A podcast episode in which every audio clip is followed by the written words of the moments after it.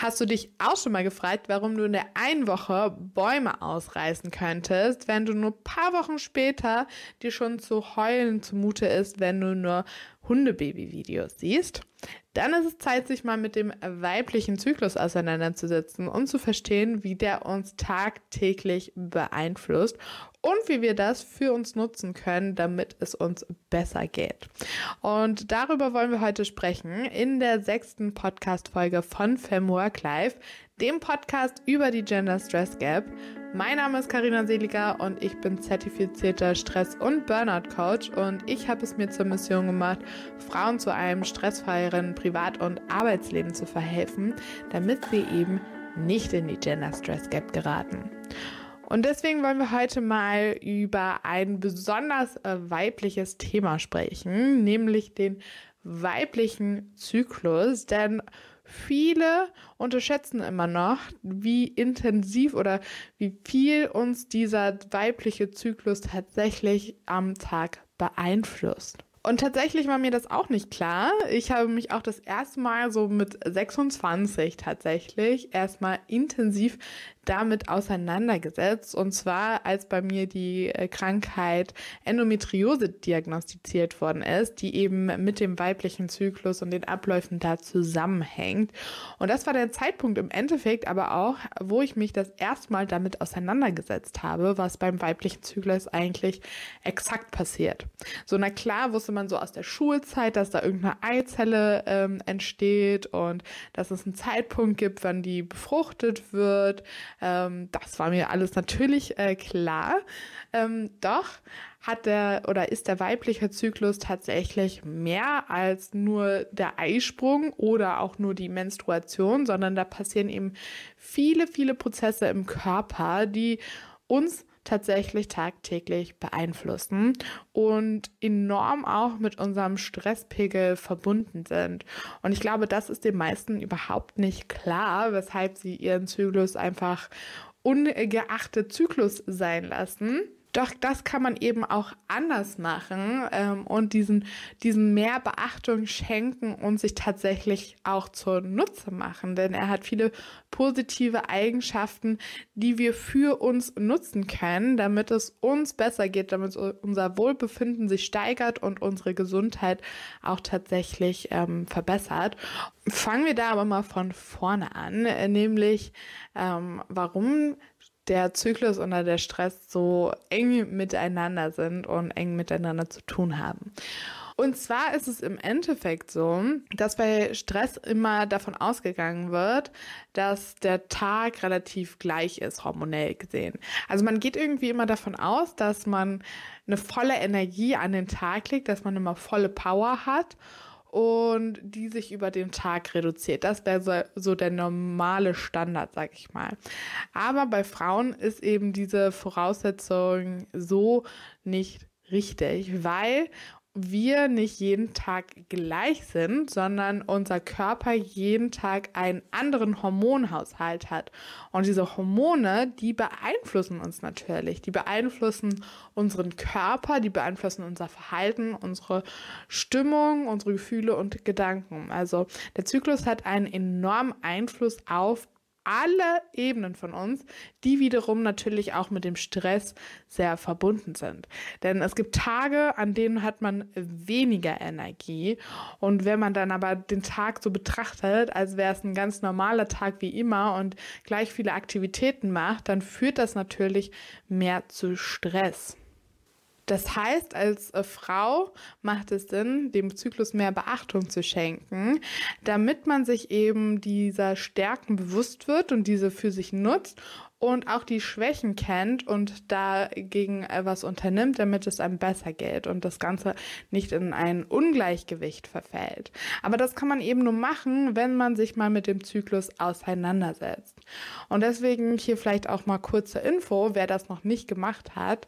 Der Zyklus besteht insgesamt aus vier verschiedenen Zyklusphasen. Zum einen äh, die bekannteste Zyklusphase überhaupt wahrscheinlich die Menstruation, denn mit der muss man sich notgedrungen auseinandersetzen, um die richtigen Hygieneartikel für sich zu finden. Also das ist der Zeitpunkt, wo quasi der alte Zyklus abgeschlossen wird, wo eben diese Gebärmutter-Schleimhaut abgebaut und eben abtransportiert wird und wir deshalb äh, bluten und gleichzeitig wird der, der neue weibliche Zyklus quasi angestoßen und das Ganze beginnt sein Wunder zu vollbringen. Danach geht es dann in die Follikelphase, die dazu da ist, Eizellen zu produzieren, damit eine mögliche Schwangerschaft überhaupt ermöglicht werden kann, nämlich in der nächsten Zyklusphase, der dritten Zyklusphase, nämlich dem Eisprung. Das ist nämlich der Zeitpunkt, wo man schwanger werden kann, wo eben die Eizelle befruchtet werden kann und es zu einer möglichen Schwangerschaft kommt. Auch das ist äh, den meisten irgendwie bekannt, dass man schwanger werden kann. Das sollte zumindest ähm, so sein. Aber es ist eben ein bestimmter Zeitpunkt oder Zeitrahmen, wo das eben äh, möglich ist. Und das sind nur ein paar wenige Tage tatsächlich. Anschließend kommt dann noch äh, die vierte Zyklusphase und das ist die Lutealphase. Da wird dann alles für die ähm, hoffentliche Schwangerschaft quasi vom Körper vorbereitet. Und falls es eben nicht so äh, kommt mit der Schwangerschaft, dann geht es wieder bei der Menstruation weiter. Dann wird das Ganze eben wieder abgebaut und der neue Zyklus beginnt. Also du merkst, in dieser kurzen Zeit passiert in deinem Körper eine ganze Menge. Dein Körper bereitet extrem viel vor, produziert extrem viel, damit eine Schwangerschaft eben möglich ist. Und das heißt eben auch, dass dein Körper da verschiedene Energiereserven zur Verfügung hat. Das heißt, während der Follikelphase und dem Eisprung ist man zum Beispiel energiegeladener. Man hat mehr Power, es werden positive Hormone ausgeschüttet, Serotonin, was uns glücklich macht ähm, und motiviert macht, zum Beispiel. Ähm, und diese Power kann man sehr gut für sich nutzen. Wiederum ist die zweite Zyklushälfte, das ist so die Lutealphase und die Menstruation, die ist eher da, um ein bisschen das Ganze ruhiger werden zu lassen. Der Körper wird da, kommt eben in diesen Mutterinstinkt-Modus, wo alles langsam eben für die Eizelle ähm, vorbereitet wird, für die befruchtete. Oder eben, ähm, ja, wenn das nicht geklappt hat mit der Schwangerschaft, alles abgebaut werden muss. Also das ist ziemlich intensiv für den Körper, weshalb man dadurch auch weniger Energie hat und auch insgesamt so ein bisschen introvertierter ist, ein bisschen äh, müder sich fühlt. Und wenn man da eben jetzt gegen anpowert und das nicht wahrnimmt, ähm, dann kommt es meistens zu noch mehr Stress für den Körper. Und das ist natürlich im Endeffekt das, was wir eigentlich ja nicht wollen. Deswegen gibt es diesen Trend der Zyklusorientierung, der nicht nur ein Trend sein sollte, sondern bleiben darf. Ähm, denn bei Zyklusorientierung geht es danach, dass man sich eben diesem Zyklus bewusst wird und diesen für sich zunutze macht und demnach entsprechend auch seine Aktivitäten gestaltet, ähm, plant und macht, damit es einem wirklich gut geht. Ähm, und das zeigen auch zahlreiche Studien, die das Ganze mal analysiert und überprüft haben und wirklich zeigen, dass Zyklusorientierung einen positiven Effekt für die Gesundheit hat. Denn dadurch kann zum Beispiel auch PMS oder Schmerzen oder Stimmungsschwankungen entgegengewirkt werden und das Ganze reduziert werden, sodass auch das Wohlbefinden gesteigert wird. Ich habe ja eben schon erzählt, wie der Zyklus so normalerweise auch so aufgebaut ist und abläuft. Doch da muss man auch an dieser Stelle sagen, dass das natürlich auch wieder eine individuelle Angelegenheit ist. Ähm, in der Medizin geht man immer von diesem 28 Tage Menstruationszyklus aus. Ähm, bei der trifft aber nur bei den wenigsten Frauen tatsächlich auch zu, sondern das kann auch weitaus drunter oder drüber liegen. Deswegen ist es immer wichtig, das Ganze auch wieder auf individueller Bet Ebene zu betrachten und sich mal selber mit seinem eigenen Zyklus auseinanderzusetzen und dadurch auch sich selber und seine Bedürfnisse kennenzulernen. Und der erste Schritt dazu wäre einfach mal seinen Zyklus zu tracken. Und da gibt es mittlerweile auch mega viele coole, hilfreiche Tools, Apps, die man sich runterladen kann, wo man einfach seine Periode regelmäßig einträgt und dann angezeigt bekommt, okay, so lange ist der Zyklus, was ist normal, was ist nicht normal. Und da auch natürlich die Möglichkeit hat, Sachen wie Stimmung, Schmerzen, ähm, Libido ähm, und so weiter zu notieren, sodass man im Endeffekt einen guten Überblick bekommt, ähm, wie es einem zu den verschiedenen Zeitpunkten eben geht. Und wenn man das regelmäßig macht, dann kommt man zum äh, Schritt zwei, so dass man sich so langsam eben kennenlernt und merkt, was so die Stärken und Schwächen in den einzelnen Phasen sind. Was tut mir dann einfach gut in diesen Phasen oder was tut mir auch nicht gut in den Phasen? Was brauche ich? Also das heißt, Schritt zwei ist dann mal das Ganze so auszuwerten und sich eine Übersicht über seine verschiedenen Zyklusphasen zu machen und diese wirklich kennenzulernen um auch entsprechend danach planen zu können und in die Umsetzung zu kommen. Das wäre so der dritte Schritt, dass wenn man seinen ähm, Zustand kennt, wenn man die Energieräuber kennt, also alles, was einem Energie raubt, was einem nicht gut tut und auch die Sachen kennt, die einem dann aber gut tun würden, ähm, dann kann man das Ganze natürlich für sich nutzen und äh, so koordinieren, dass man eben die Stärken nutzt und die Schwächen ähm, ja vermeidet oder reduziert oder entgegenwirkt durch andere Maßnahmen. Und das kann man auf sehr viele Bereiche anwenden. Ähm, zum Beispiel das Training das ist ein großer Punkt, dass auch Zyklusorientierung mehr im Sport Anklang und Interesse findet, weil auch eben da Studien zeigen, dass diese Zyklusorientierung sinnvoll sein kann, dass wenn man sogar falsch in einer bestimmten Zyklusphase trainiert, dass es sogar dem Körper schaden kann. Und das will man ja eigentlich nicht mit dem Training. Deswegen ist es tatsächlich auch ähm, das so, dass es langsam im Spitzensport ankommt, was total interessant ist.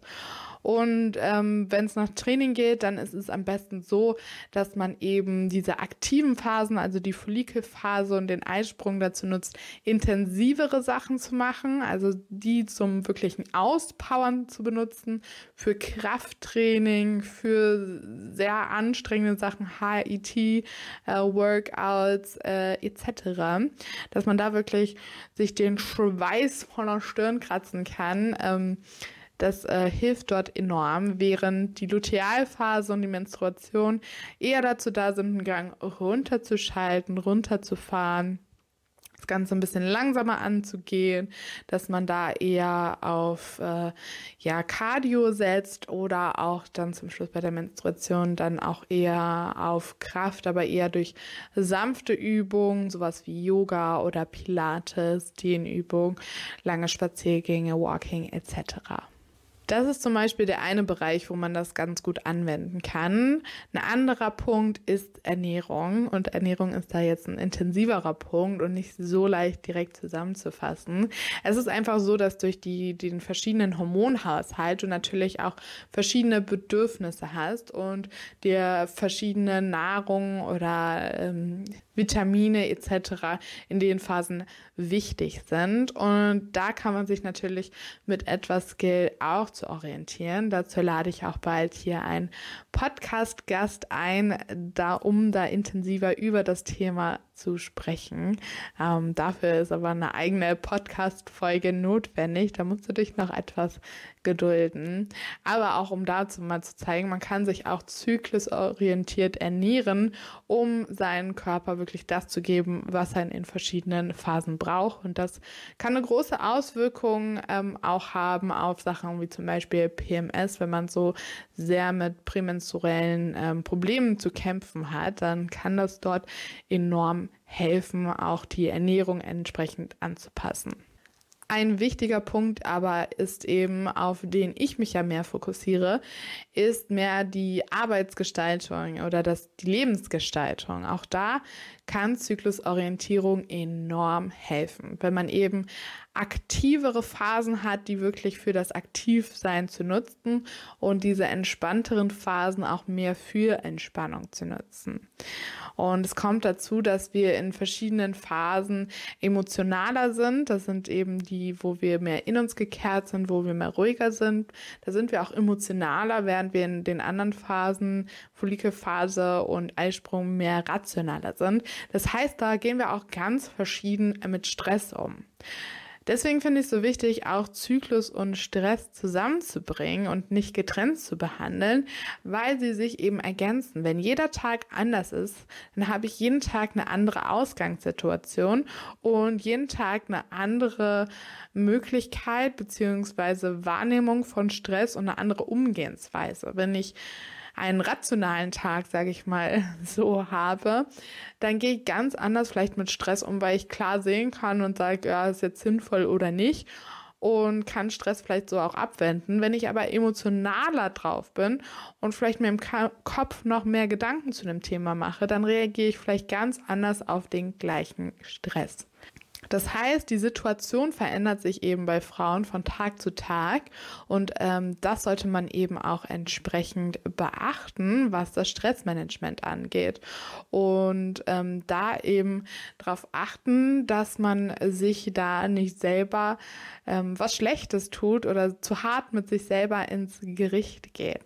Zum Beispiel ist es auch so während der Menstruation, dass man dort am meisten am Zweifeln ist, dass oder auch der Lutealphase Phase, ne? dass man da mehr überlegt, was ist denn das äh, mit mir gerade und bin ich auf dem richtigen Weg? Macht das alles so Sinn? Das sind Sachen, wo wir eben emotionaler unterwegs sind und wo es eben allen mal so geht, was wir aber meistens einfach nicht wahrnehmen. Und da gehen wir dann auch meistens sehr hart mit uns ins Gericht.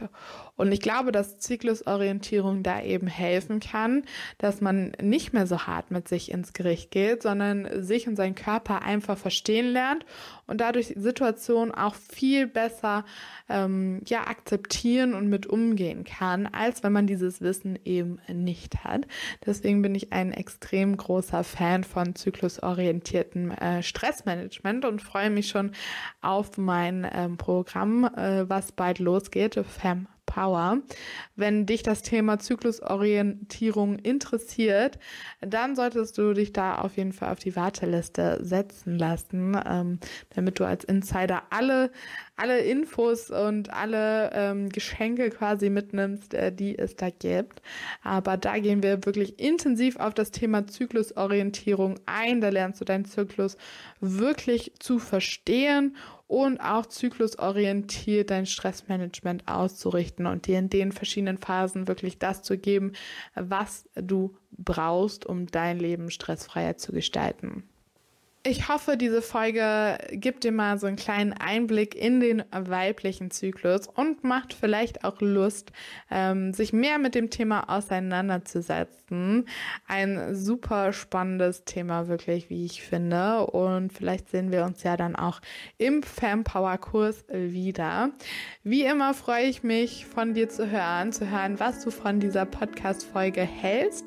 Ähm, dein Feedback gerne als Bewertung hier oder über Social Media. Ich freue mich über deine Nachrichten. Und ansonsten hören wir uns in der nächsten Podcast-Folge wieder.